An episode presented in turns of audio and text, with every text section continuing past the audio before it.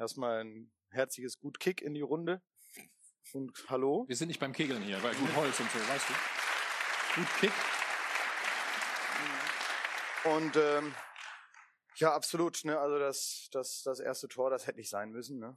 Das, äh, wie, wie Klaus gesagt hat. Ne? Äh, und danach ist natürlich, äh, ist natürlich das zweite dann auch nicht mehr weit. Das lag dann in der Luft. Ne? Also, also einfach, äh, am Ende kann man festhalten, äh, so weit war es nicht entfernt. Drei Tore mehr, wir hätten gewonnen. Hi und herzlich willkommen, oder besser gesagt, ein Gut Kick in die Comunio-Runde. Felipe Coutinho und Ibras Eriksson hier ähm, äh, bei eurem Lieblings-Comunio-Podcast. Es gilt der erste Spieltag zu besprechen.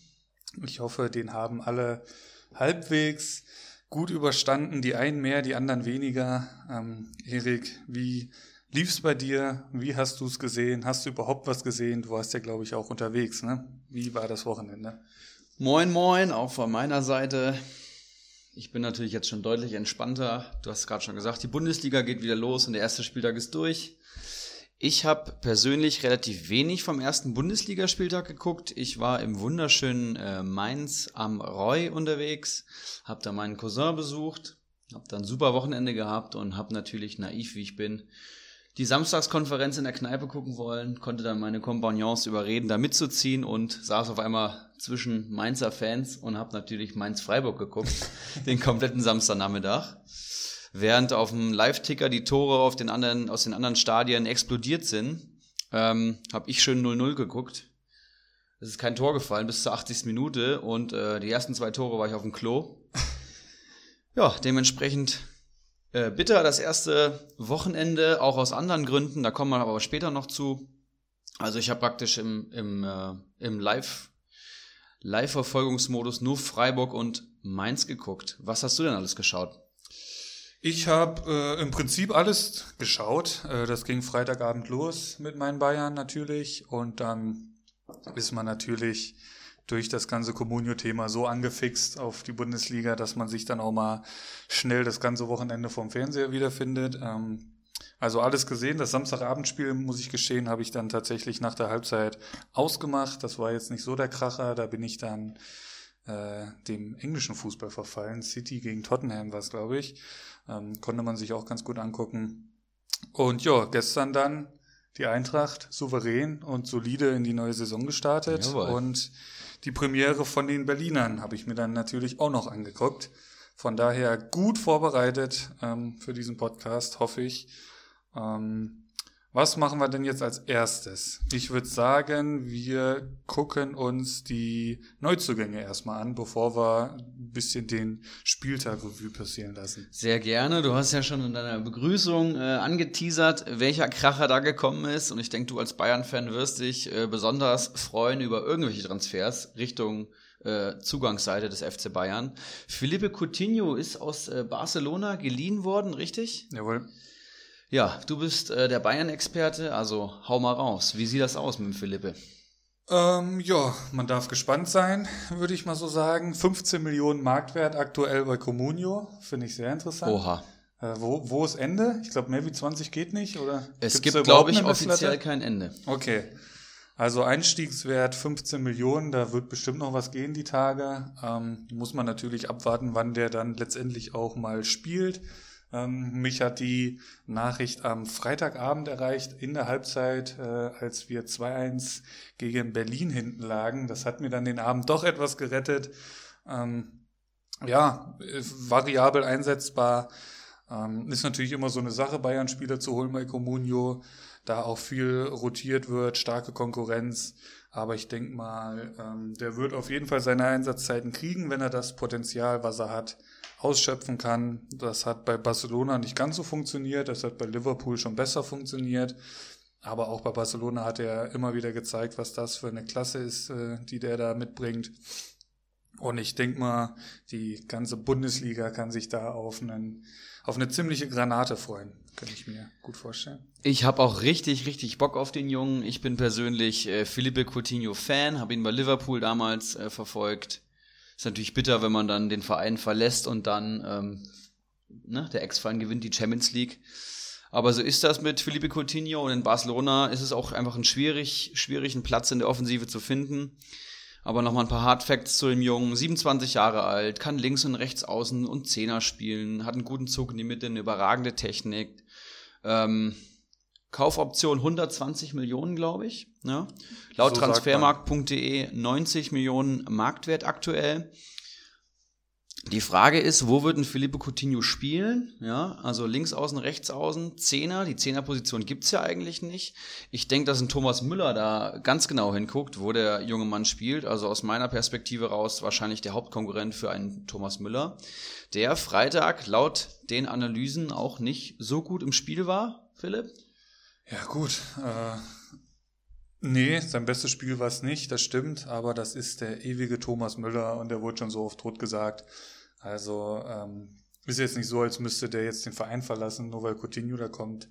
Der hat auch schon ganz andere ähm, Konkurrenz da auf seinen Positionen gehabt. Ich könnte mir Coutinho tatsächlich auch noch ein bisschen defensiver wie die 10 vorstellen, also ein bisschen quasi in dem Dreier-Mittelfeld, so ein Achter, sag ich mal, irgendwas zwischen 8 und 10.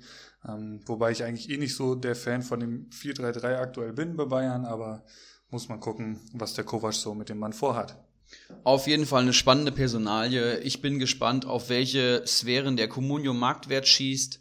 Ähm, 15 Millionen Einstieg ist schon happig, aber die 20 knackt er locker, das garantiere ich euch. Und ich würde sagen, mehr Zugänge haben wir nicht, mehr Abgänge haben wir auch nicht. Also lass uns schauen, was am ersten Bundesligaspieltag generell passiert ist, bevor wir dann in die Comunio-Analyse starten. Jo, wir hatten es schon angesprochen, Bayern, Hertha 2-2, ähm, ein erkämpftes 2-2. Ähm, ich sag mal, die Art und Weise, wie dann sogar das letzte Bayern-Tor gefallen ist, da hatten wir ja mehr Glück als Verstand, dass der Grujic da kurz die Sicherungen durchgehen. Ähm, Wäre das nicht passiert, hätten wir vielleicht eine Auftakt-Niederlage hier zu verzeichnen gehabt, aber so ein Punkt gegen solide Berliner, also schlecht waren sie nicht, waren jetzt aber auch nicht überragend. Mm, Mir ist es natürlich viel zu wenig. Ich denke, ähm, dem FC Bayern als Verein ist es auch zu wenig, aber wie schon gerade angesprochen, haben wir jetzt eventuell Verstärkung. Ähm, Perisic darf auch ab nächste Woche eingreifen. Ähm, ja, ansonsten Samstag die torreiche Konferenz. Ich habe es nicht gezählt, aber es sind gefühlt alle fünf Minuten äh, irgendwo Tore gefallen. 3-0 Freiburg-Mainz, 5-1 Dortmund-Augsburg, 2-1 Wolfsburg-Köln, Leverkusen gegen Paderborn 3 zu 2, Bremen gegen Düsseldorf 1 zu 3 und das Abendspiel endete dann 0 zu 0. Und du hast davon gesehen drei Freiburg-Tore. Äh, ein Freiburg-Tor Ein tatsächlich. nur. Freiburg-Tor, stimmt ja, du warst ja dann beschäftigt. Es ist so Okay. bitter. Okay. Wie war es denn, das Spiel? Möchtest du kurz dazu was sagen? Oder? Ja, Freiburg-Mainz, äh, interessantes Spiel. Ähm, Mainz war tatsächlich die bessere Mannschaft, das kann ich klar so festhalten.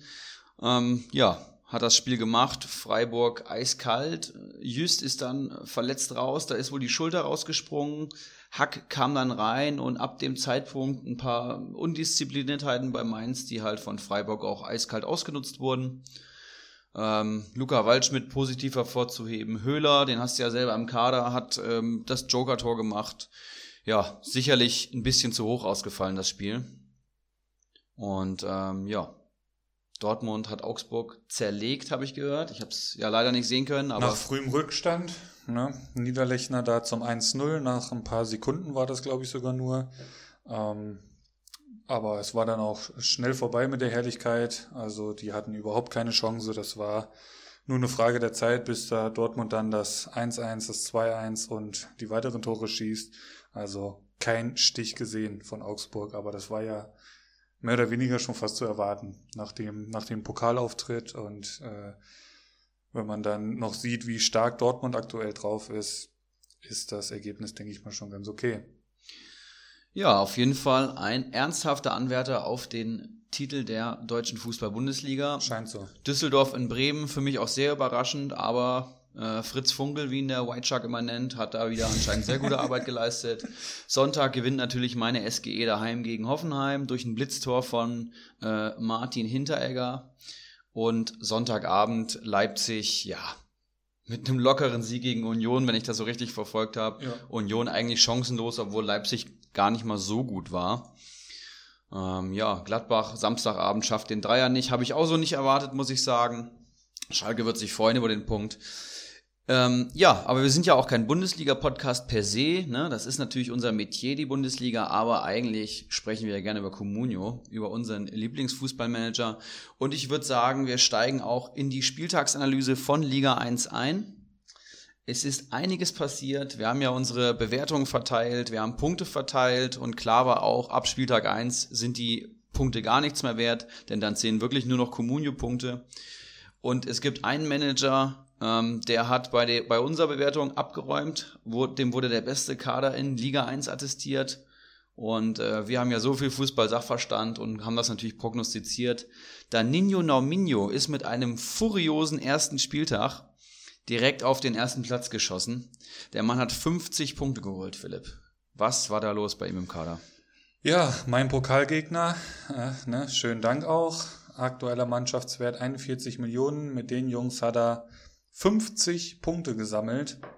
Alle drei Stürmer treffen. Das hilft natürlich schon mal enorm. Das sind Bailey, Weghorst und Mamba.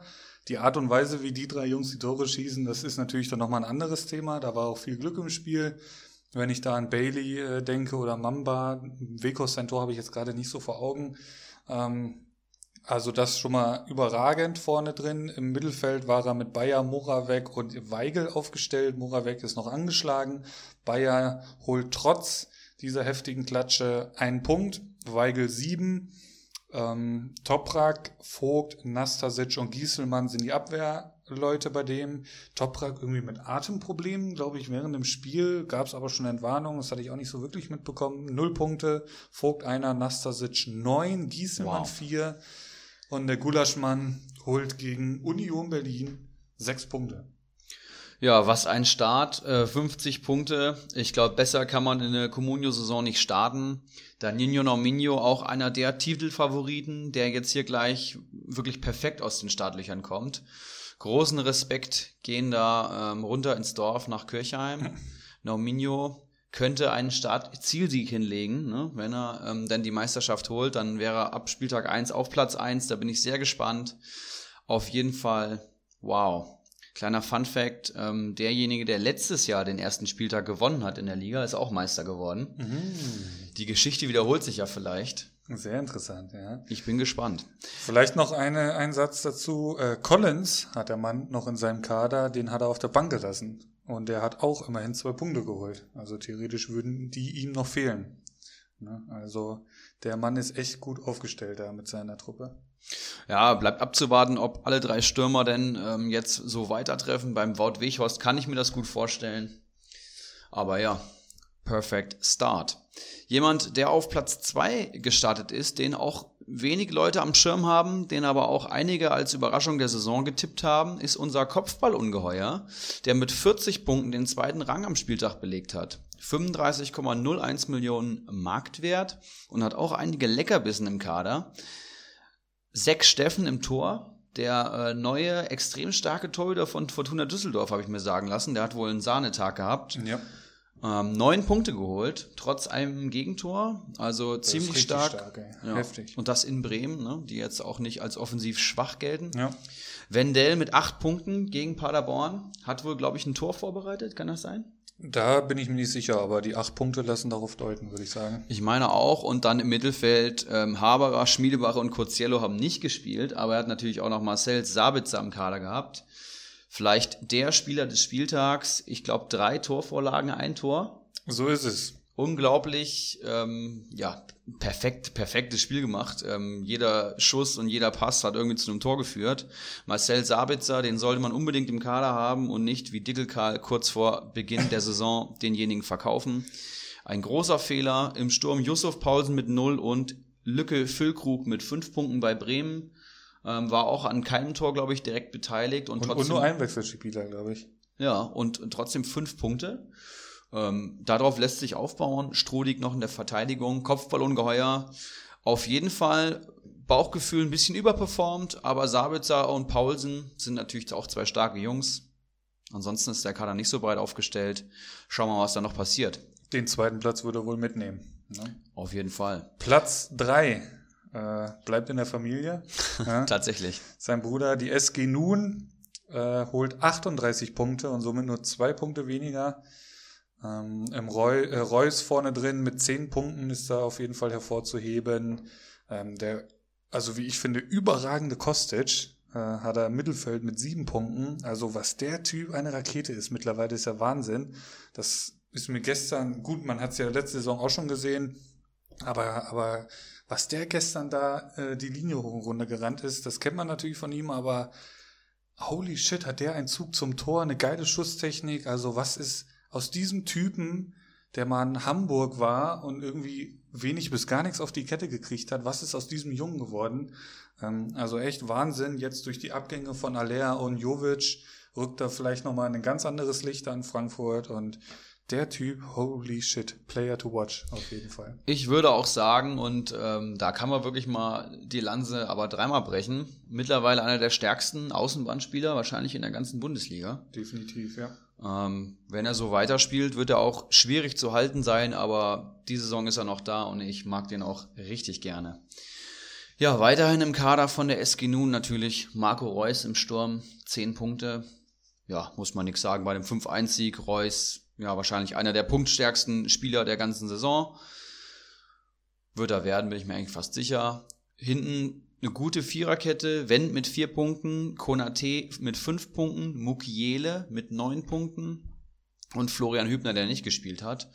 Und das war's auch schon bei der SG Nun. Also auch viele wenig gut punktende Spieler reichen hier für den dritten Platz mit 38. Und dann haben wir noch auf den Plätzen 4 und 5 Havanna mit 34 und Moneymo, der immerhin offiziell die rote Laterne trägt, startet hier mit 29 Punkten. Auch beachtlich. Der hat äh, vor allem Schmied im Kader gehabt, der gut genetzt hat. Dahinter dann der W und Brillandinho und dann kommst ja du auch schon im Mittelfeld.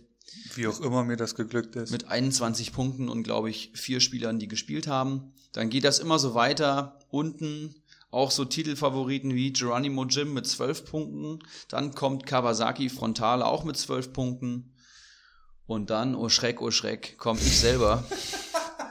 der, der amtierende Meister startet mit furiosen sieben Punkten und einem Spieltag zu vergessen in die Saison ja, was willst du machen? Wo, woran hat's hier liegen, ne? Ja, das, da würde ich tatsächlich ganz gerne noch mal ein bisschen drüber quatschen mit dir. Ähm, ja, gerne. Ich, ich glaube, die sieben Punkte hattest du am Samstagmittag schon da stehen. Kann das sein? Da nee, da hatte ich äh, sechs. Sechs, okay. Aber Paciencia hat dann noch einen überragenden Punkt geholt. Ne? Ja gut, mein Bibu ja auch in unserem Stürmerduell. Aber da waren wir ja schwer im Kontakt äh, zum gestrigen Spiel oder zum gestrigen Tag generell.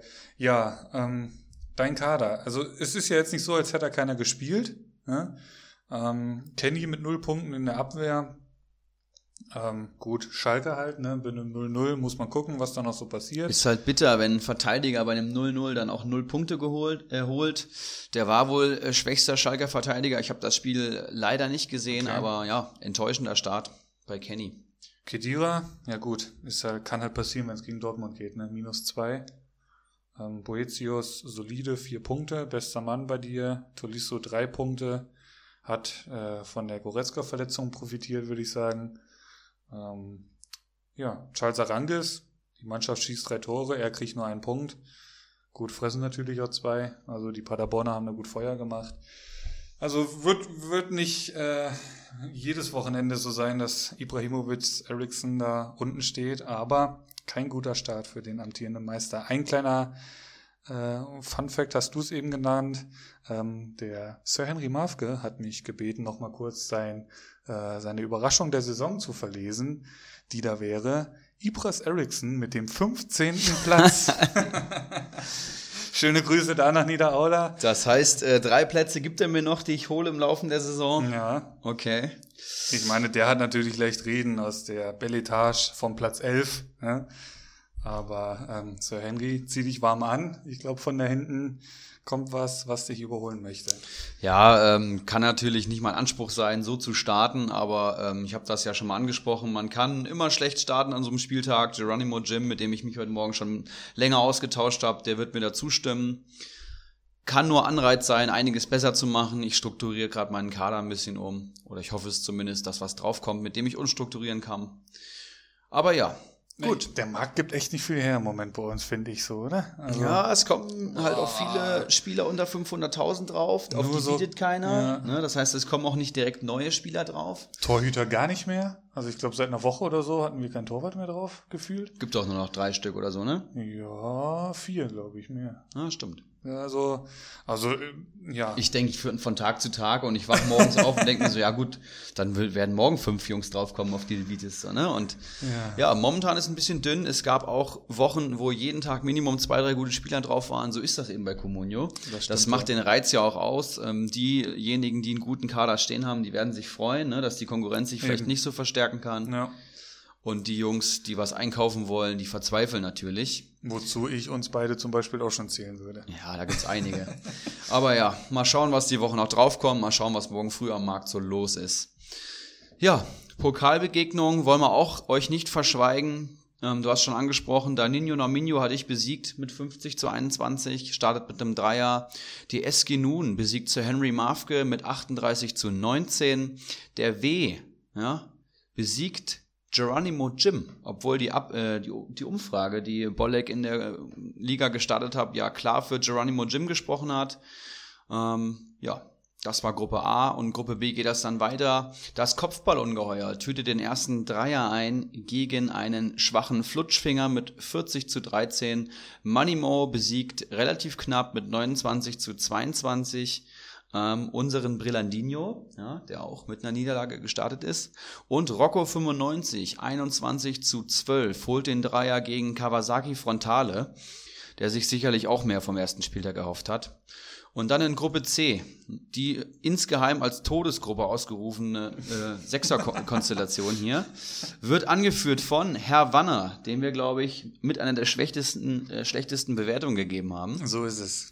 Der besiegt mit 34 zu 20 äh, Bacardi Diakite. Das Titelwunder aus Liga 1 startet mit einer Niederlage. War so nicht zu erwarten. Ne? Definitiv nicht. Und ähm, ja, wenn man in der Gruppe was reißen will, dann sollte man gerade die Spiele dann eben gewinnen. Aber Herr Wanner hat einen starken Spieltag gehabt. Faxe gewinnt knapp mit 17 zu 14 gegen Bolek. Würden Bolek auch äh, bestimmt sehr ärgern. Und Icarus besiegt Ibras Eriksson mit 14 zu 7. Ein Duell der Giganten. Ja? Not gegen Elend, aber äh, ich habe es trotzdem verloren. Höchst spannend. Äh, wir wissen ja, Pokal zehn Spiele und dann ist die Gruppe rum. Das heißt, für alle, die verloren haben, macht euch keinen Kopf. Es sind noch neun Spiele, aber trotzdem schon mal richtungsweisende Spiele. Ja, was gibt's noch zur Liga 1 zu sagen an dem Comunio-Spieltag? Hast du noch was, Philipp? Vielleicht ähm, sehr gut, dass der Bolek schon die Gruppen aktualisiert hat. Die Gelder wurden jetzt hier noch nicht überwiesen. Das macht, glaube ich, unser Brillandino, der das hoffentlich regelmäßig macht. Ich will noch kurz die Comunio 11 des ersten Spieltags verlesen. Schwolo mit 10 in der Viererkette, Halstenberg mit 15, Hinteregger mit 13, Schmid mit 13, Eihahn mit 11, Mittelfeld Sabitzer 16 Punkte, Kai Havertz 10 Punkte, Axel Witzel 9 Punkte, Paco Knallkasser 17 Punkte, Lewandowski 16 Punkte und Kevin Volland 13 Punkte. Jo, Philipp, deine Anmerkung. Nö, ich würde sagen, soweit haben wir's. Ähm, so viel gibt natürlich jetzt auch ein der erste Bundesligaspieltag nicht her, was die Tabelle betrifft. Ähm, ich würde sagen, wir gehen in die zweitbeste Kommunio-Liga der Welt, Sehr gerne. ähm, die angeführt wird, hört, hört, von einem Schalker, von Kali Kalmund, der 38 Punkte holt, ähm, ebenso wie Sebeltar, der auch 38 Punkte holt, aber durch den höheren Mannschaftswert von 37 Millionen zu 31 Millionen hat Kali Kalmund da im Moment die Nase vorn. Mit 38 Punkten ähm, hätte das in der Liga 1 nicht gepackt an die Tabellenspitze, für Liga 2 reicht's. Ich sehe da einen Rashica, auch da sehe ich einen Kostic, einen Klaus von Wolfsburg sehe ich hier, einen Nastasic, einen Nübel im Tor, der sieben Punkte holt, das ist solide.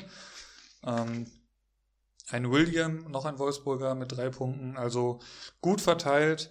Ähm, einige haben gespielt, einige haben gepunktet. Und ich könnte mir vorstellen, dass Kali Kalmund mit der mit dem Spieltagssieg recht zufrieden ist. Das glaube ich auch. Äh, ziemlich überraschend, würde ich mal sagen, in, äh, in Liga 2. Aber der Mannschaftswert zeigt schon, 38 Mille knapp. Äh, wir haben auch Kali Kalmund einen riesen Lernsprung attestiert und das zeigt sich jetzt hier auch. Das ist ein sehr ausgeglichener Kader, da haben viele Leute gespielt und ähm, ja, das ist jetzt nicht so, dass der Kader komplett von einem Spieler abhängig ist. Kali Kalmund sollte man am Zettel haben. Und sehr, dann, sehr interessant, dass die beiden Kirchhammer, Danino Nauminho und Kali Kalmund, die beiden Schalker, die werden sich äh, heute schön die Kippen voll gemacht haben, die beiden Spieltagssieger. Das Kompetenzzentrum des Communio-Sports befindet sich ja eigentlich in Kleber, aber da gibt's wohl eine kleine Verschiebung Richtung Kirchheim. Ich bin gespannt. Komisch, ne? Ich meine, Chippenstiels Kall haben wir ausgestoßen in den Kirchen. Ja, ja das also, stimmt. Der Weg ist frei jetzt. Gucken wir uns den Kader von äh, Platz Nummer zwei an, dem Sebeltar, der ebenfalls 38 Punkte geholt hat. Da sehe ich Unisivo und Becker im Sturm. Becker von Union Berlin mit zwei Punkten. Wie sieht's im Mittelfeld aus? Da wurde schon mehr gepunktet. Da hat er zwei richtig starke Jungs gehabt, nämlich äh, Nuri Shahi mit acht Punkten, trotz einer 3-1-Niederlage ziemlich stark. Und Louis Baker mit sieben Punkten, der Neuzugang von Fortuna Düsseldorf. Weiterhin Keins, der noch einen Punkt geholt hat. Und dann in der Verteidigung Wendt, Eihahn mit einem Kopfballtor. War das überhaupt ein Kopfball? Weiß ich gerade nicht mehr. Und C. Lenz von Union Berlin. Alles in allem auch ein runder Kader. Schein mit acht und Eihahn mit elf die besten Punkte. Hast ähm, du irgendeinen Lenz da angezeigt? Bei mir steht hier Pierre Gabriel von, von Mainz 05. Ich sehe den nur im Kader, aber dann wird er wahrscheinlich den äh, Lenz gar nicht aufgestellt haben. Ich denn nur dann geht die Rechnung auch auf, auf die 38 Punkte. Das heißt, ein sehr guter Managerzug, äh, den Lenz nicht aufzustellen, muss man dazu sagen. Clever. Ja, und dann 37 Punkte mit einem Punkt dahinter. Also wir haben hier ein sehr starkes Trio, was die Liga 2 momentan anführt. Unser White Shark, der auch ja schon als Gast hier war und auch einen richtig saftigen ersten Spieltag erwischt hat. Und wer sollte es auch anders sein? Wer knipst da als erstes? Es ist Ruven Hennings, ja, äh, den der White Shark letzte Saison schon im Kader hatte, wenn ich das hier richtig verstanden habe und richtig in Erinnerung habe. Ähm, Selke, mit dem äh, ich, ich hatte das Vergnügen mit dem White Shark zusammen äh, Bayern Berlin zu gucken. Und im Prinzip schon eine halbe Stunde vor Anpfiff äh, wurde mir da erklärt, äh, dass der Selke heute noch netzt und was das für ein starker Typ eigentlich ist. ähm, wurde da nix, ein Punkt für Selke. Danny Latzer mit minus eins im Mittelfeld, der neue Kapitän bei Mainz 05. Ähm, Sobotka mit zwei Punkte, Weigel sieben und in der Verteidigung eigentlich sehr gut aufgestellt. Lienhardt drei Punkte, äh, Schulz fünf Punkte, Rekik drei Punkte und Heinz hat leider nicht gespielt. War, glaube ich, noch etwas angeschlagen, aber wenn alles normal läuft, dürfte der da ab nächster Woche, glaube ich, auch schon wieder auf Punktejagd gehen. Ja, muss man abwarten. Also Lienhardt und vor allem Schlotterbeck haben hier zusammen, ich habe das Spiel ja tatsächlich geguckt, die haben ah, hier. Okay, stimmt, jetzt habe ich einen Experten hier sitzen. Tatsächlich, für das Spiel ähm, kann ich sagen, die haben mir eigentlich echt gut gefallen. Vor allem Lienhardt hat eine super Spieleröffnung und auch ein Schlotterbeck. Der ist einfach schon relativ weit, hatte ich das Gefühl. Ähm, gute Luftzweikämpfe, gut abgeräumt äh, unten. Also ich hatte jetzt nicht das Gefühl, dass da gleich was anbrennt. Nur wenn Mainz wirklich mal schnell über die Flügel und auf die Außen ausgewichen ist, dann ähm, ist Gefahr entstanden, aber äh, die zwei Innenverteidiger haben sich nichts zu Schulden kommen lassen. Und ja, Lienhardt mit drei Punkten fast schon ein bisschen schwach bewertet, finde ich, wenn man das Spiel gesehen hat. Aber wir wissen ja, Sofascore ist ein statistischer Wert. Ja, Heinz aber eigentlich auch einer für die Startelf. Sehr interessante Einschätzung. Das wird der White Shark nicht gerne hören, kann ich mir vorstellen. Was der White Shark gerne hören wird, ist, wenn der Zack Steffen am Wochenende wieder im Tor steht, denn der hat, wie eben schon angesprochen, neun Punkte geholt. Also da hat er scheinbar einen richtig guten Fang gemacht. Zachariah Steffen, Zachariah Steffen. der Top-Torhüter von Man City, scheint tatsächlich ein Top-Torhüter zu sein. Ja, bleibt abzuwarten, was beim White Shark passiert, wenn Düsseldorf nicht so gut performt wie gegen Bremen. Da sehe ich nämlich eine Menge Düsseldorfer am Kader. Aber am ersten Spieltag hat's geklappt. Chapeau, White Shark. Du willst ja aufsteigen, bist auf dem besten Weg. Verlesen wir Platz 4 und 5 noch, würde ich sagen. Das haben wir in Liga 1 auch gemacht. Und zwar sind auf Platz 4 El Tumor mit 30 Punkten. Auch interessant. In Lauerstellung und dazu Prinz Watzler von Oettinger mit 28 Punkten direkt dahinter. Dein langes Glied auf dem sechsten Platz sollten wir auch noch erwähnen. Nur ein Punkt hinter Prinz Watzlaw mit 27 Punkten. Ein Absteiger aus Liga 1, der auch wieder oben angreifen will. Dann würde ich auch noch Krugbräu auf Platz 7 mit reinnehmen, weil Langes Glied und Krugbräu mit 38 Millionen Mannschaftswert. Also da kommt, äh, ist auf jeden Fall gehörig Feuer für die, die davor stehen. Ähm, da kommt ganz schön was von Platz 6 und 7. Und wenn wir nach unten in die Tabelle gucken, wer ist extrem schlecht gestartet? Da sehen wir hier, ähm, ja, den wir einen wirklich guten Kader attestiert haben mit einer Durchschnittsbewertung von 8 Punkten. Kalitos, der einen Mannschaftswert von 47 Millionen hat, der hat Arnold, glaube ich, wieder verpflichtet. Ähm, ist auch sehr unzufrieden mit dem Start, hatte eigentlich einen super Kader stehen, aber wenig Ertrag. So ist das eben bei Comunio. Wakahara mit neun Punkten, den wir auch keinen schlechten Kader attestiert haben. Rick Silsberger, mhm. den viele als Meistertipp getippt haben, der ähm, eine starke Anfangstransferphase hatte und dann eben äh, so schwach nachgelassen hat. Auch nur mit neun Punkten und dann Keggy mit null Punkten.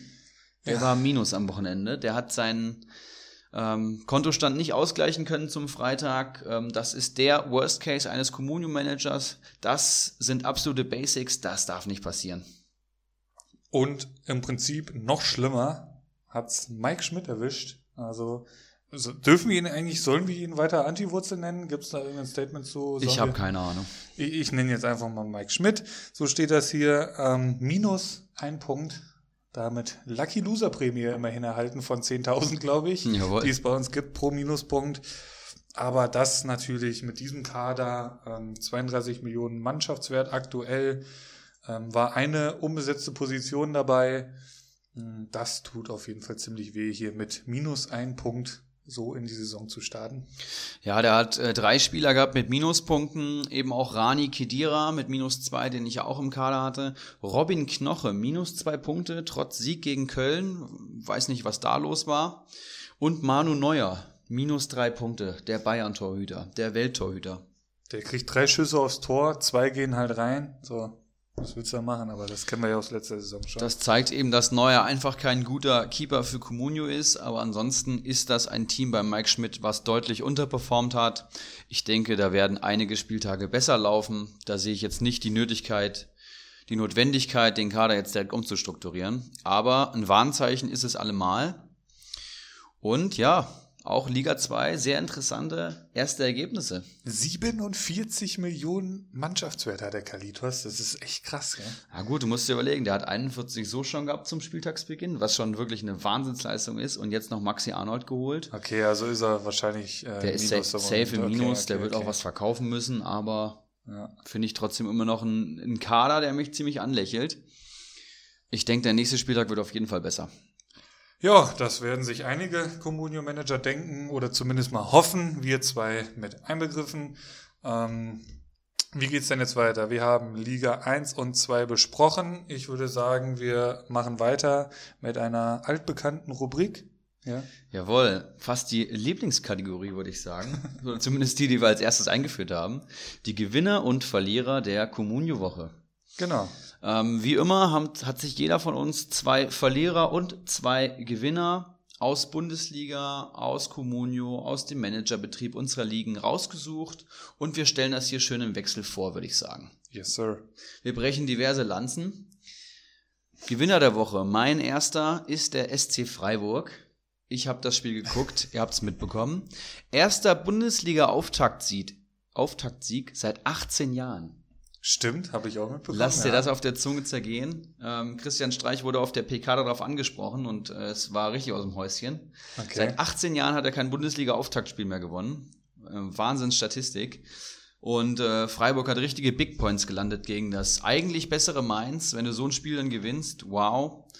Da muss man noch dazu sagen, die nächsten Gegner beim SC Freiburg sind Paderborn, Köln, Hoffenheim. Ähm, alles machbar, würde ich sagen. Das heißt, Christian Streich kann jetzt schon sagen, dass er wirklich ruhig in die Saison startet mit Dreier. Ähm, ja, nicht so viele Verletzte, die taktischen Planspiele funktionieren, Ersatzspieler funktionieren.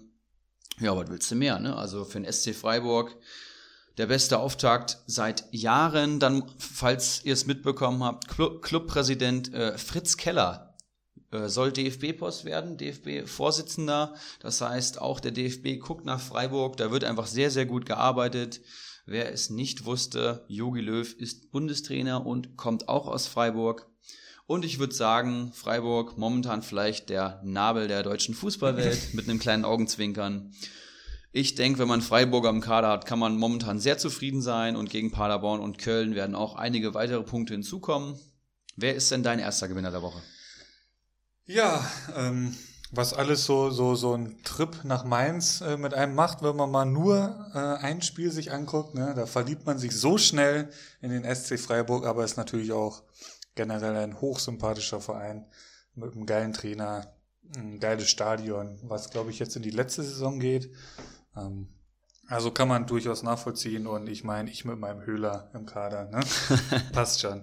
Äh, mein erster Gewinner der Woche ist äh, eben schon angesprochen, ich mach's kurz und schmerzlos, es ist Danilo Norminho, der ähm, ganz schön Lorbeeren von uns äh, kassiert hat, äh, der den laut äh, unseren Einschätzungen stärksten Kader beider Ligen hat. Ähm, dann startet der Sohn die Saison mit 50 Punkten.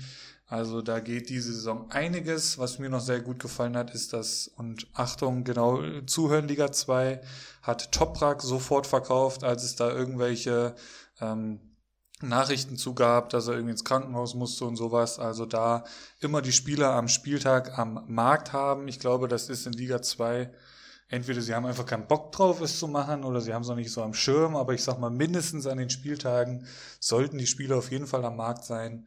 Das wurde äh, hier sofort erledigt, Toprak verkauft, äh, wieder ein bisschen Kohle übrig und das kann jetzt weiter investiert werden. Also hat mir sehr gut gefallen, starker erster Spieltag und somit mein Gewinner der Woche, Danino Nominio.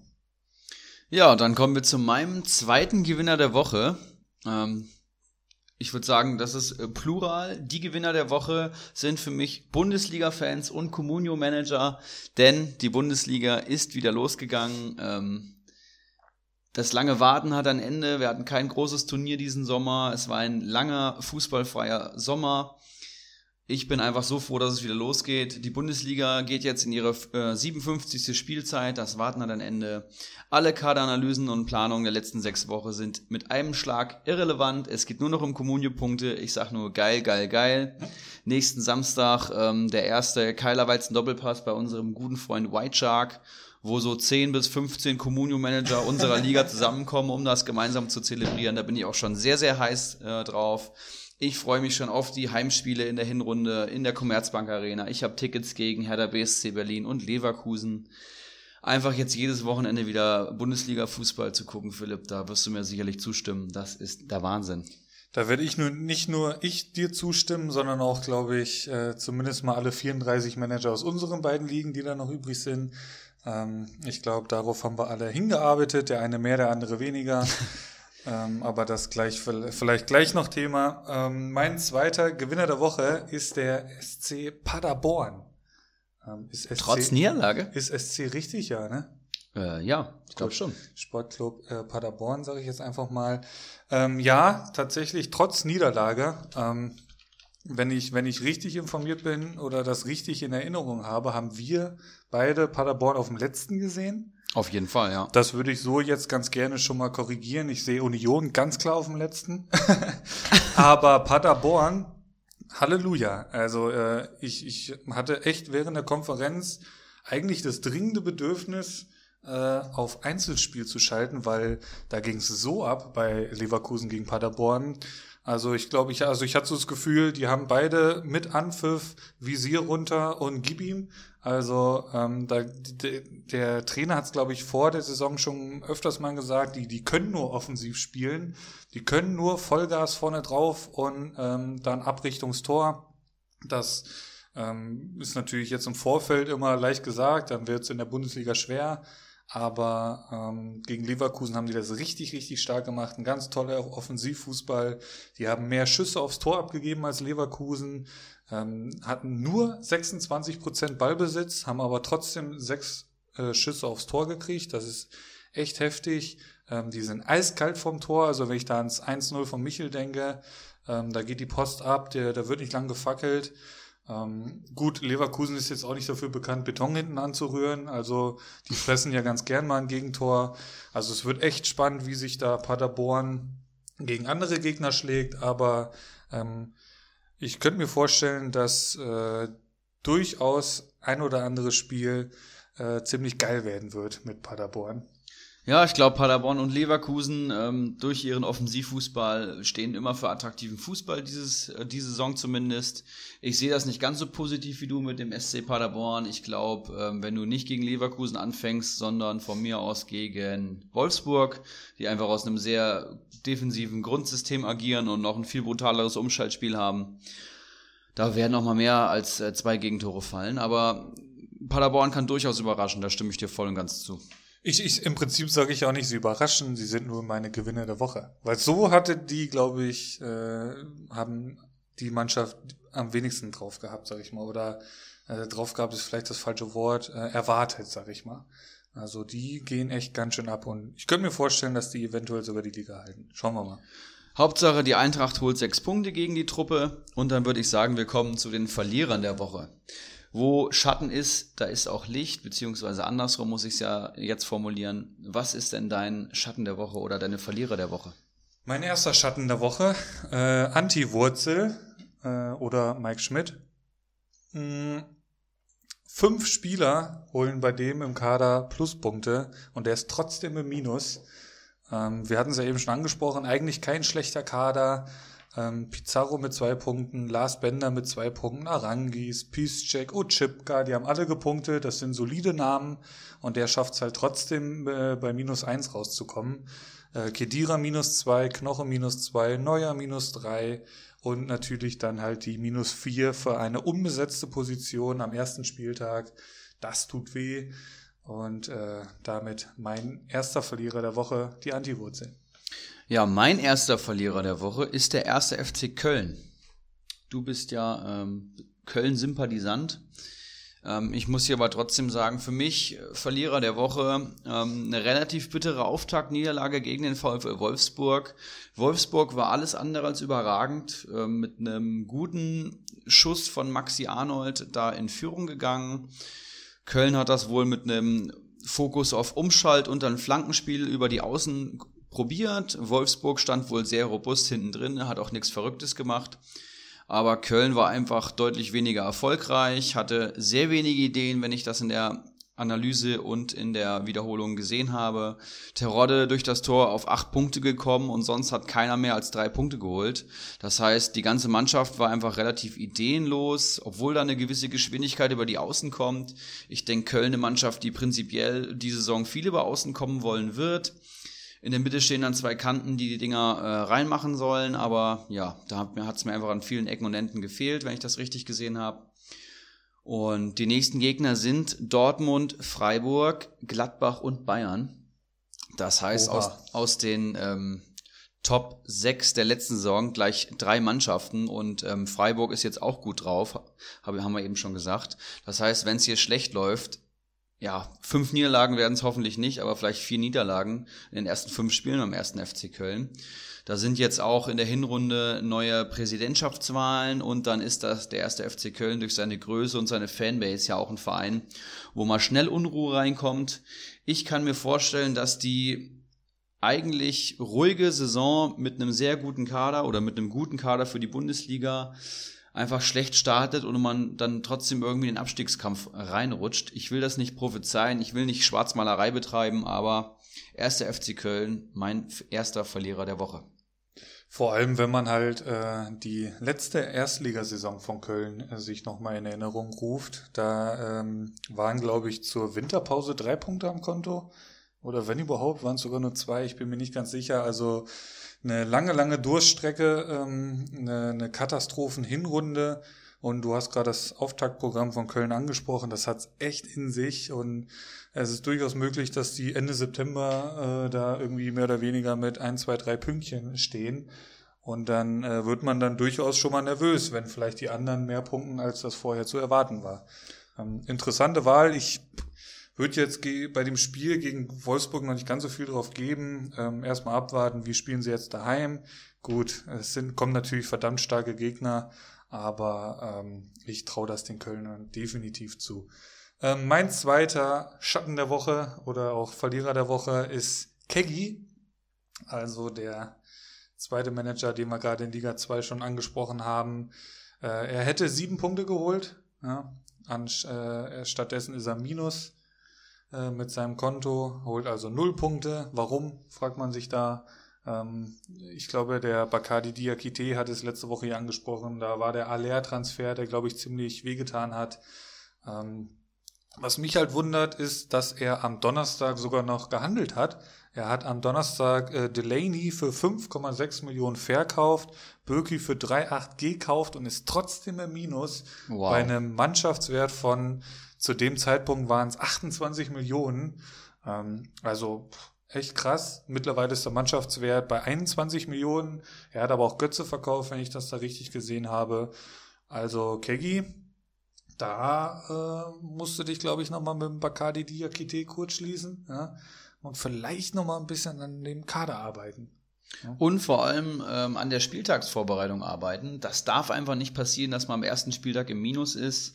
Ein absoluter Worst Case für jeden Manager. Und ähm, ja, du hast es schon angesprochen, so ein geringer Mannschaftswert, gleich mit einer Nullnummer gestartet. Ähm, wirklich nicht die Leistungsträger im Team, wo ich jetzt sage, die werden dich rausreißen.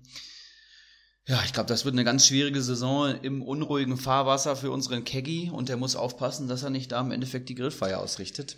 Man, es ist halt schon noch Potenzial im Kader. Also wenn ich den hier sehe, äh, Böki im Tor, der hat halt nicht gespielt, das ist natürlich scheiße. Ähm, Weiser, der wird zurückkommen, Augustinsson wird zurückkommen, ähm, Schwede, alter Schwede.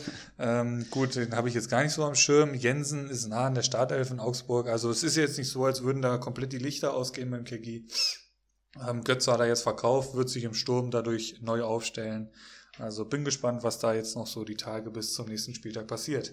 Ich bin auch sehr gespannt. Mein zweiter Verlierer der Woche, beziehungsweise ja, es sind auch wieder Plural, ähm, Kubek-Besitzer, habe ich immer aufgeschrieben. Mhm. Das heißt, die Comunio-Manager, die Tomasz Kubek, den Neuzugang vom FC Augsburg im Tor haben, das sind meine Verlierer der Woche, denn Tomasz Kubek ist ja ähm, vor, vor der Pokalpartie gegen Ferl für 7,5 Millionen Euro von Stade Rennen gekommen.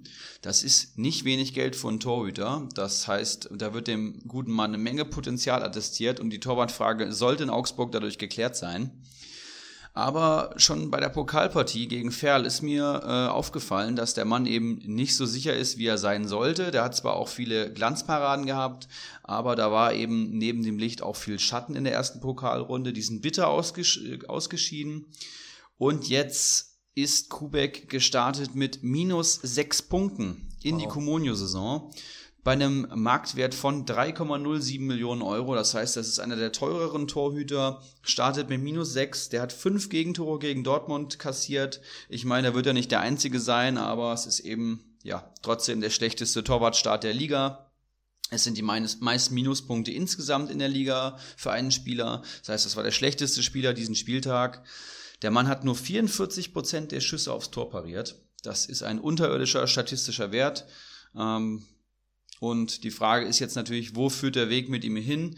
Ich bin mir sicher, dass Kubek auch Partien haben wird, wo er glänzen wird, aber gerade bei Augsburg, wo die Viererkette alles andere als sattelfest steht, wo viele Fragezeichen sind, wo viele Experten schon sagen, die werden auf jeden Fall im Abstiegskampf mitspielen, da wird ein Kubek dann zeigen müssen, wie gut er ist. Wir hatten es auch schon mal in einer der vorherigen Folgen anges angesprochen. Michael Esser, letzte Saison mit äh, Hannover abgestiegen, war der zweitbeste Torhüter im Spiel.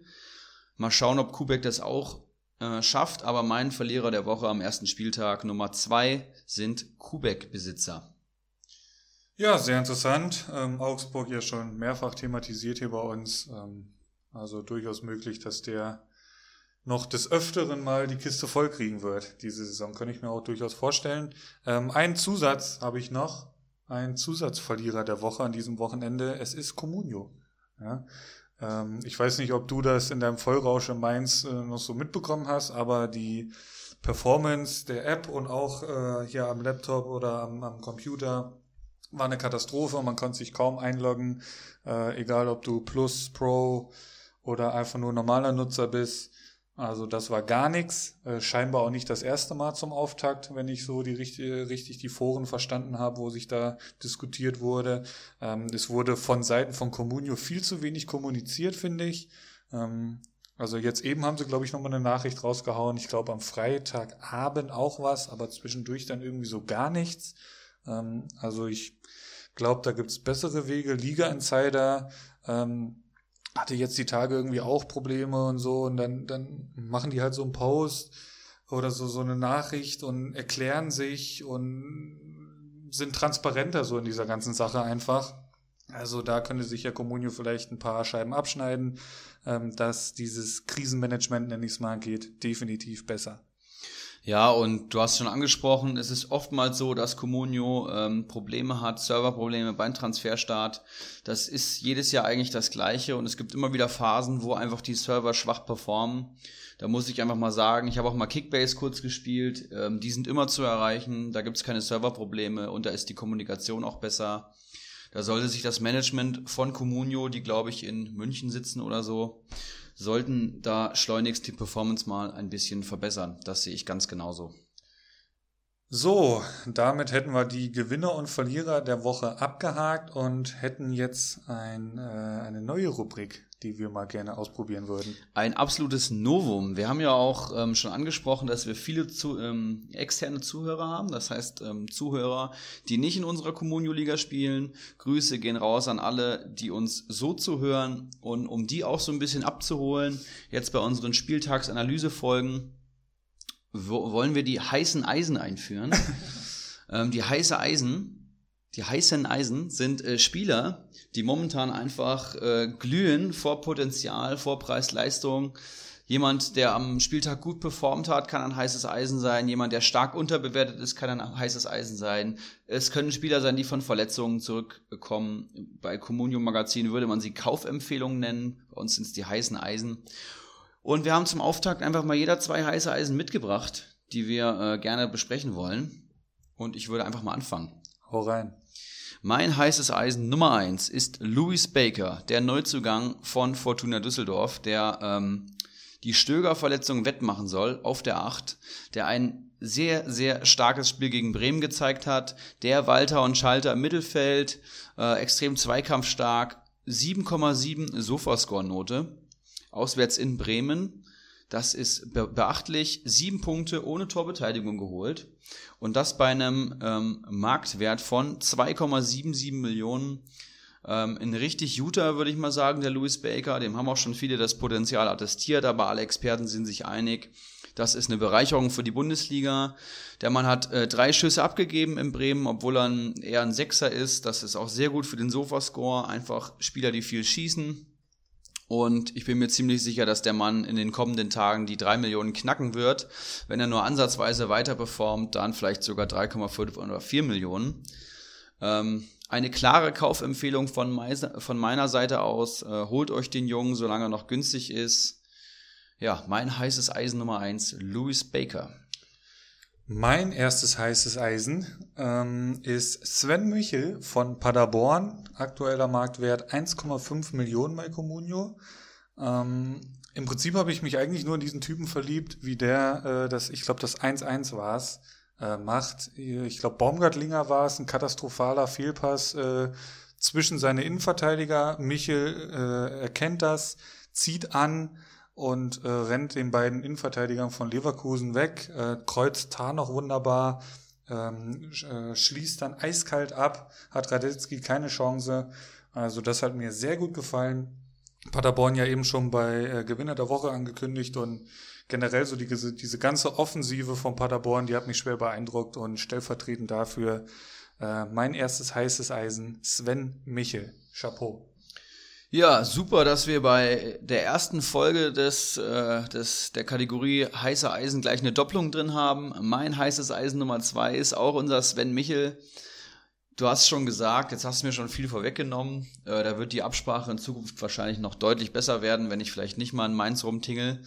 Eiskalt vor dem Tor, dazu nur 1,54 Millionen wert. Der Mann soll bei Paderborn die Tore schießen, das hat er letzte Saison schon getan und man sieht, er hat es auch in der Bundesliga getan. Der wird locker safe über 2,5 Millionen steigen. Ein Stürmer, der einen Stammplatz sicher hat, auch schon bewiesen hat, dass er jetzt treffen kann in der ersten Bundesliga. Dem wird, den sehe ich dann äh, langfristig zumindest mal bei 3 Millionen. Das heißt, Minimum Marktwert verdoppeln wird er. Vielleicht der Ruven Hennings der Saison 1920, man weiß es nicht. Äh, klare Kaufempfehlung. Nächste Gegner Freiburg, Wolfsburg und Schalke. Und ich bin mir sicher, dass er Minimum noch ein Tor schießen wird in den drei Spielen. Durchaus möglich. Also gegen die drei Gegner, das wird echt spannend. Ähm, mein zweites heißes Eisen ist einer, der äh, den schon jeder kennt, der auch schon 7,1 Millionen äh, Marktwert hat bei Comunio. Es ist Maxi Arnold. Ähm, absolut gesetzt in Wolfsburg, Dreh- und Angelpunkt da im Mittelfeld. Ähm, ich habe ihn letztes Jahr noch nicht so am Schirm gehabt und hat da überragende 142 Punkte geholt. Die musst du so auch erstmal holen. Ähm, hat eine tolle Technik, setzt seinen Körper gut ein, eine geile Schusstechnik, das hat man bei seinem Tor gesehen. Diesen Volley, den er da mit dieser wunderbaren Flugkurve, also das war äh, ein richtig schickes Tor. Ähm, ich attestiere dem Maxi Arnold, dass der die 142 Punkte von letzter Saison diese Saison knackt. Im Wow. Moment äh, bei Liga 1 hatten der Moneymo, Liga 2 weiß ich es nicht. Also Moneymo, ich glaube, mit dem wirst du noch viel Spaß haben. Den hat Kalitos aktuell. Ah, okay. Mal schauen, ob er ihn wieder, wieder verkauft oder ob er ihn jetzt mal hält. Bleibt abzuwarten. Auf jeden Fall Maxi Arnold, ich bin auch großer Fan. Ich denke, der hat das schönste Tor auf jeden Fall am Spieltag erzielt. Ja. Ist einfach ein richtig guter Typ. Der spielt schon seit der A-Jugend in Wolfsburg, ist da Meister geworden. Hatte wohl auch schon viele Angebote vorliegen, aber ja, ist ein richtiger Wolfsburger Jung, kann man sagen. Ne? Ein Spiel verpasst, da war er gelb gesperrt, sonst immer dabei gewesen und nur ein einziges Mal null Punkte geholt, das war gegen Dortmund. Sonst immer gepunktet. Also das ist echt schon richtig, richtig stark. Ja, den hätte ich auch gerne im Kader, muss ich sagen. Habe ich aber leider nicht. Und das waren unsere heißen Eisen. Louis Baker, Sven Michel, mal zwei und Maxi Arnold. Die würden wir auf jeden Fall holen zum aktuellen Zeitpunkt. Mal schauen, wie sie nächste Woche performen. Wir werden das immer ein bisschen am Schirm haben, wie sich die Jungs entwickeln. Und dann kommen wir auch zu einer Kategorie, die wir in den Testfolgen schon mal hatten. Der Tipp der Woche. Einer von uns beiden wird jede Woche einen Tipp an unsere Manager raushauen, durch die man besser zu durch den man besser zu Informationen gelangt, durch den man sich organisieren kann, vielleicht Tipps bekommt, wie man seine Aufstellung treffen soll, vielleicht Kaufempfehlungen. Einfach was, was Communio-Managern hilft. Und mein Tipp der Woche ist diese Woche die Liga Insider App für Android und iOS heute rausgekommen. Oh. Ähm, alle nutzen Liga Insider. Das ist die Seite für Communion Manager. Die muss man sowieso kennen. Die werde ich hier nicht als Tipp der Woche raushauen. Das setze ich als Selbstverständlichkeit voraus. Ligainsider.de sollte äh, ein Lesezeichen auf jedem Laptop und auf jedem Endgerät haben. Jetzt aber als richtige App und die App ist richtig gut geworden. Die ist jetzt in der Open Beta Phase, ist kostenlos runterzuladen. Gebt einfach Liga Insider in euren App Store ein. Ich würde sagen, die App ist der Wahnsinn für alle, die vorher schon mit ligainsider.de gearbeitet haben. Ihr könnt da auch eure Spieler hinzufügen, könnt euer Team nachbilden. Ihr bekommt Push-Benachrichtigungen, wenn mit euren Spielern irgendwelche News ähm, passieren, wenn irgendwas relevant ist, bekommt ihr sofort eine Nachricht aufs Handy. Die sonstigen Funktionen sind auch super. Man hat einen generellen Newsfeed, man kann über jedes Team nachlesen, voraussichtliche Aufstellungen für den kommenden Spieltag. Ich bin hellauf begeistert. Da muss man auch dazu sagen, es ist eine Beta. Ich glaube noch nicht, dass alles perfekt laufen wird, aber ähm, ich denke, im nächsten halben Jahr wird das Ding jetzt noch perfektioniert und dann ist das auch ein super Handwerkszeug für jeden Communio-Manager. Ja, mega. Im Prinzip auch längst überfällig, ne? Also die haben im Prinzip eine richtig geile Seite, die haben da richtig äh, stark was aufgebaut und jetzt endlich die App dafür. Wie du schon sagst, Beta-Phase ist immer so eine Sache, aber ähm, da können wir uns auf jeden Fall in naher Zukunft auf, auf, auf ein wichtiges Hilfsmittel auf jeden Fall freuen. Definitiv sollte ähm, an jedem Schweizer, Ta Schweizer, Schweizer Taschenmesser des Communio-Managers vorhanden sein. Ich hätte if- äh, eine Empfehlung der Woche, aber die muss ich halt heute rausfahren, sonst hätte ich es bis äh, nächste Woche gewartet. Aber nächste Woche ist es nicht mehr ganz so geil. Äh, Der ein oder andere mag vielleicht noch äh, oder mag vielleicht den Rasenfunk kennen. Die haben unter anderem ähm, eine Schlusskonferenz, nennen die das, wo einfach nochmal der Spieltag äh, besprochen wird, auch sehr taktisch immer, haben da richtig gute Gäste. Und jetzt am, am ersten Spieltag äh, war Arne Steinberg zu Gast, ähm, der dem ein oder anderen eventuell noch ein, ein Bekannter ist. Der kommt hier aus der Gegend ähm, und der arbeitet für fc.com, für einen Kölner Blog. Und der wurde jetzt zur Schlusskonferenz da eingeladen. Scheinbar, also wenn ich das richtig verstanden habe, auch schon nicht, also nicht das erste Mal. Ähm, also werde ich mich noch ein bisschen, werde ich mal ein bisschen recherchieren. Ich habe jetzt nur zufällig da äh, an Folge 1 äh, mir angehört und kann sagen, äh, eine wärmste Empfehlung. Äh, sehr, äh, sehr taktisch, wie schon gesagt, aber das kann man sich durchaus anhören und Arne Steinbeck hat auch sehr interessante Details und Hintergrundberichte, sag ich mal, über den 1. FC Köln.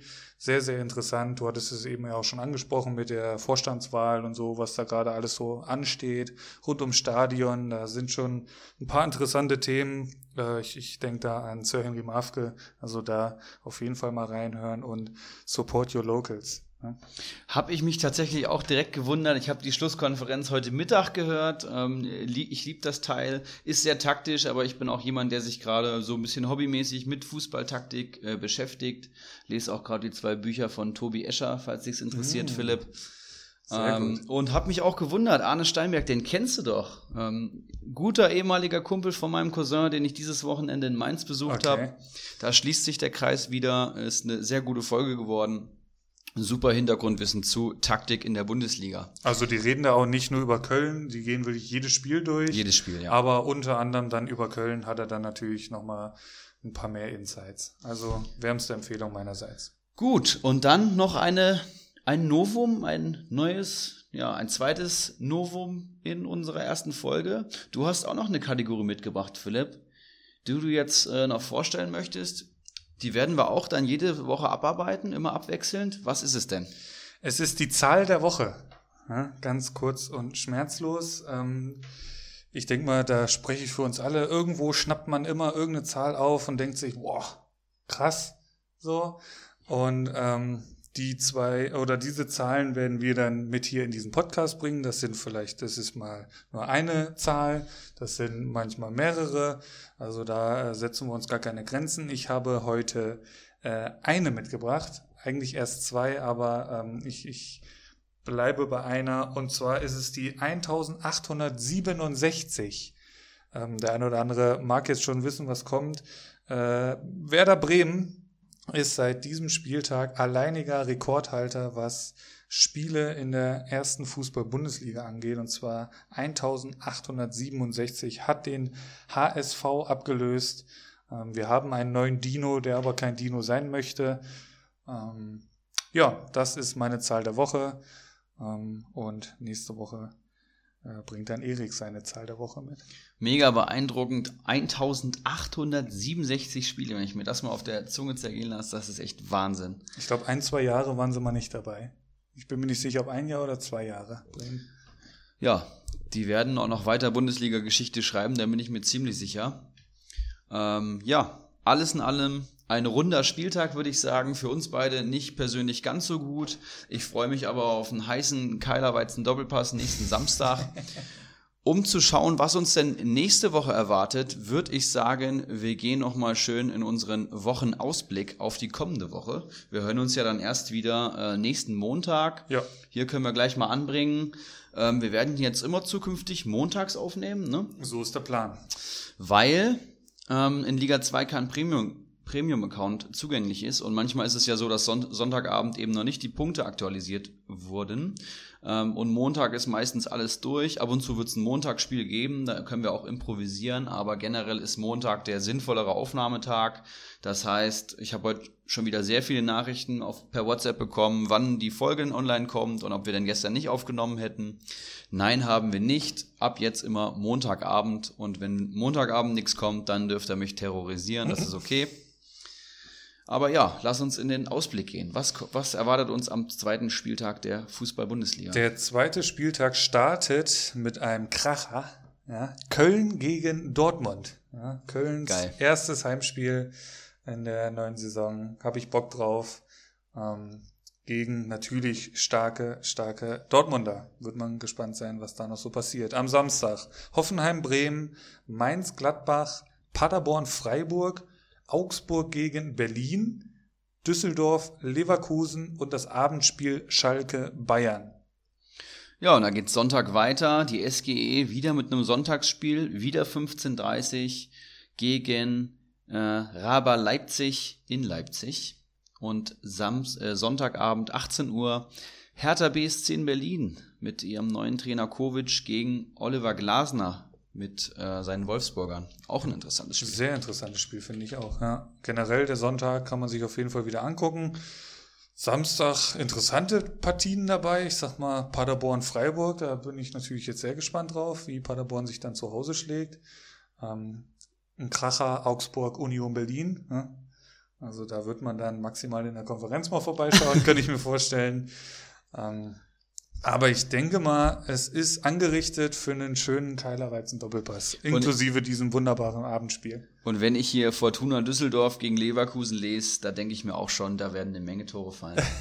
das wird wieder geil und wir haben ja ähm, alle Bock drauf. Einige Manager werden zusammenkommen. Da ist das natürlich nur was ganz anderes. Und wenn da der Sechs Steffen dem äh, Harvards ein paar vom Fuß glaubt, klaut, könnte ich mir vorstellen, dass es ähm, Jubelstürme geben wird am Samstag. Was mich natürlich noch interessiert, was es eigentlich noch mal kurz zu klären gibt. Ähm, aufmerksame Zuhörer werden es wissen. Der White Shark wollte immer, wenn Verstrate eine rote Karte oder vom Platz fliegt, ähm, wollte der junge Mann eine Kiste machen, eine Kiste feinstes Keilerweizen. Ähm, jetzt hat er den verkauft. Ja? Wie verbleiben wir denn da? Ich denke, das machen wir ganz pragmatisch. Ähm, dass er ihn im Kader halten muss, hat er ja nie gesagt. Danke. Und ich würde sagen, der ist weiterhin vom Verstrate abhängig. Und wenn der Mann äh, gegen Köln dann rot sieht und den Reus mal komplett abräumt und mit rot runtergeht, dann gibt das eine Kiste Weizenbier. Schön, ich wollte es nur noch mal kurz angesprochen haben. Ähm, also White Shark, wenn du das hörst, äh, dass du den verkauft hast. Ähm, ich hoffe nicht aus diesen Gründen. Ähm, du musst zahlen, mein Freund.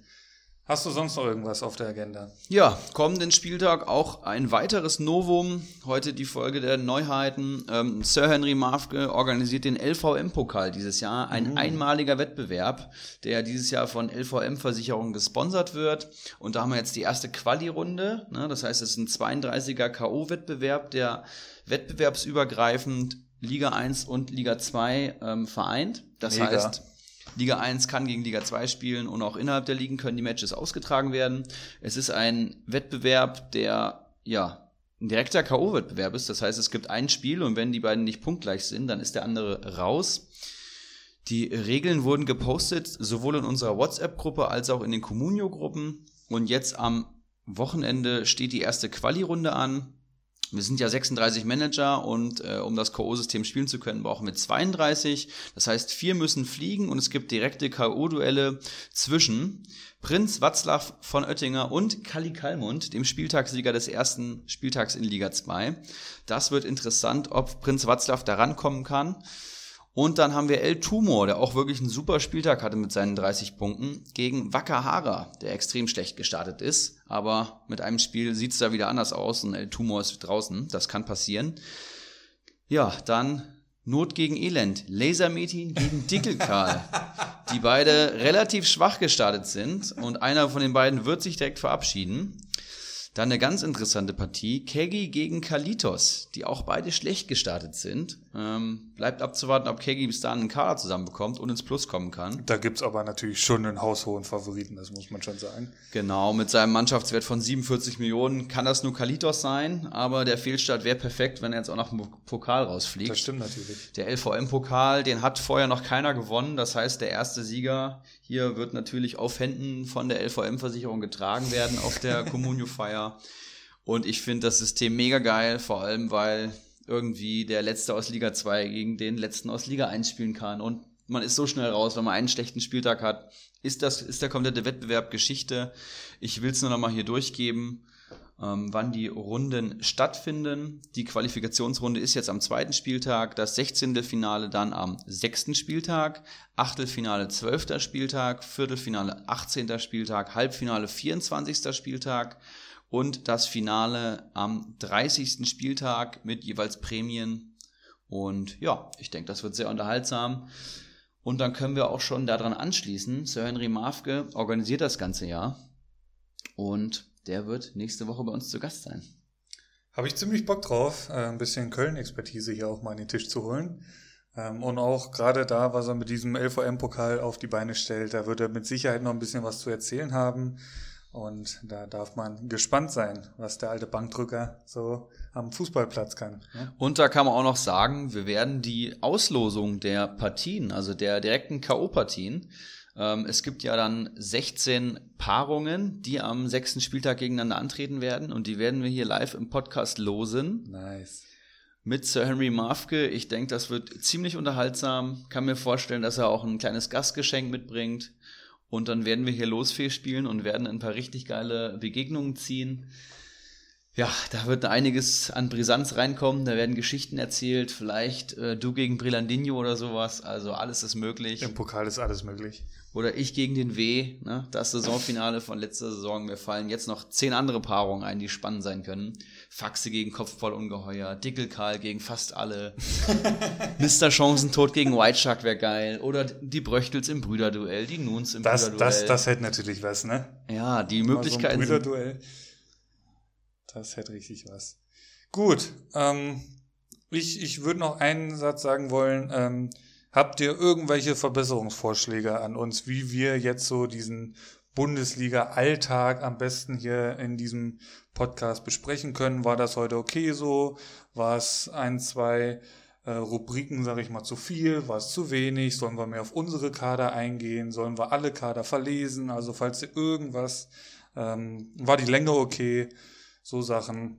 Also falls ihr irgendwas äh, an Verbesserungsvorschlägen habt, dann lasst es uns nach wie vor wissen. Ja, oder auch an die Externen, die uns hören. Ähm, Gerade euch wollen wir immer mehr mit einbeziehen, weil das ja eben auch ein Großteil der Hörerschaft ist. Sollen wir mehr allgemein zu Communio machen oder sollen wir einfach die Ligen noch besser erklären oder den Modus, wie wir so spielen? Sollen wir die Manager mehr vorstellen? Wir brauchen Feedback, da wir ähm, ja das hier immer verbessern wollen. Ich glaube, das haben wir ja schon klar gesagt. Wir arbeiten hier immer weiter. Ähm, neue Projekte, die wir dann noch haben, wäre eine Vorstellungsfolge, wo wir einfach mal alles hier erläutern für alle Externen und wer wir sind, was wir machen. Dann wollten wir uns noch einen, einen schönen Intro-Jingle raussuchen, den wir dann ähm, konstant einspielen. Das heißt, so ein richtig professionelles Intro oder vielleicht auch ein Outro. Also wir haben einige Sachen, wir wollen uns immer weiter verbessern. Das wird im Laufe der Saison auch immer besser werden, da bin ich mir ziemlich sicher. Aber ich denke, das war eine runde erste Spieltagsfolge. Ich bin zufrieden. Nur nicht mit meinem Communio-Spieltag. Ansonsten, Das sollte die kommendes Wochenende nicht passieren, glaube ich. Ne? nee, das sollte Da, nicht da wirst passieren. du aufgefressen beim, beim White Shark. Aber weißt du was? Ich habe die Meisterschale daheim, die, die liegt bei mir im Flur. Das ist ein Wahnsinnsgerät und die wird mir diese Saison keiner wegnehmen. Die liegt im Flur. Ich kann mir vorstellen, irgendwie zwischen Schuhregal und Haustür da irgendwo so unten in der Ecke. Hä? nee, die ist so platziert, dass wenn ich aus meinem Zimmer rauskomme, ich direkt drauf gucke. Die Okay. steht praktisch so auf einem Schrank. Ah, okay, okay. Das wollte ich nur noch mal kurz. Ja, und äh, ich, ich kann damit schon ganz gut umgehen. Gut, ich würde sagen, falls du jetzt nicht noch irgendwas äh, zu erzählen hast oder zu announcen hast, haben wir alles soweit besprochen. Ja, Ne? Dann würde ich sagen, ähm, wir hören uns nächsten Dienstagmorgen wahrscheinlich wieder. Wir werden Montagabend aufnehmen und dann könnt ihr uns am Dienstag auf dem Weg zur Arbeit äh, euch feinstes Kommunio-Wissen aneignen. Inklusive Pokalauslosung, wie wir gerade gelernt haben. ja, das wird ziemlich geil und ich würde sagen, der Fritz macht das Outro und dann sind wir raus. Ciao. Einen Handkuss den Damen und einen schönen guten Abend den Herren und der Jugend. In diesem Sinne, es war mir eine Ehre für Sie zu arbeiten. Ich, machen Sie es gut. Schönen Abend noch.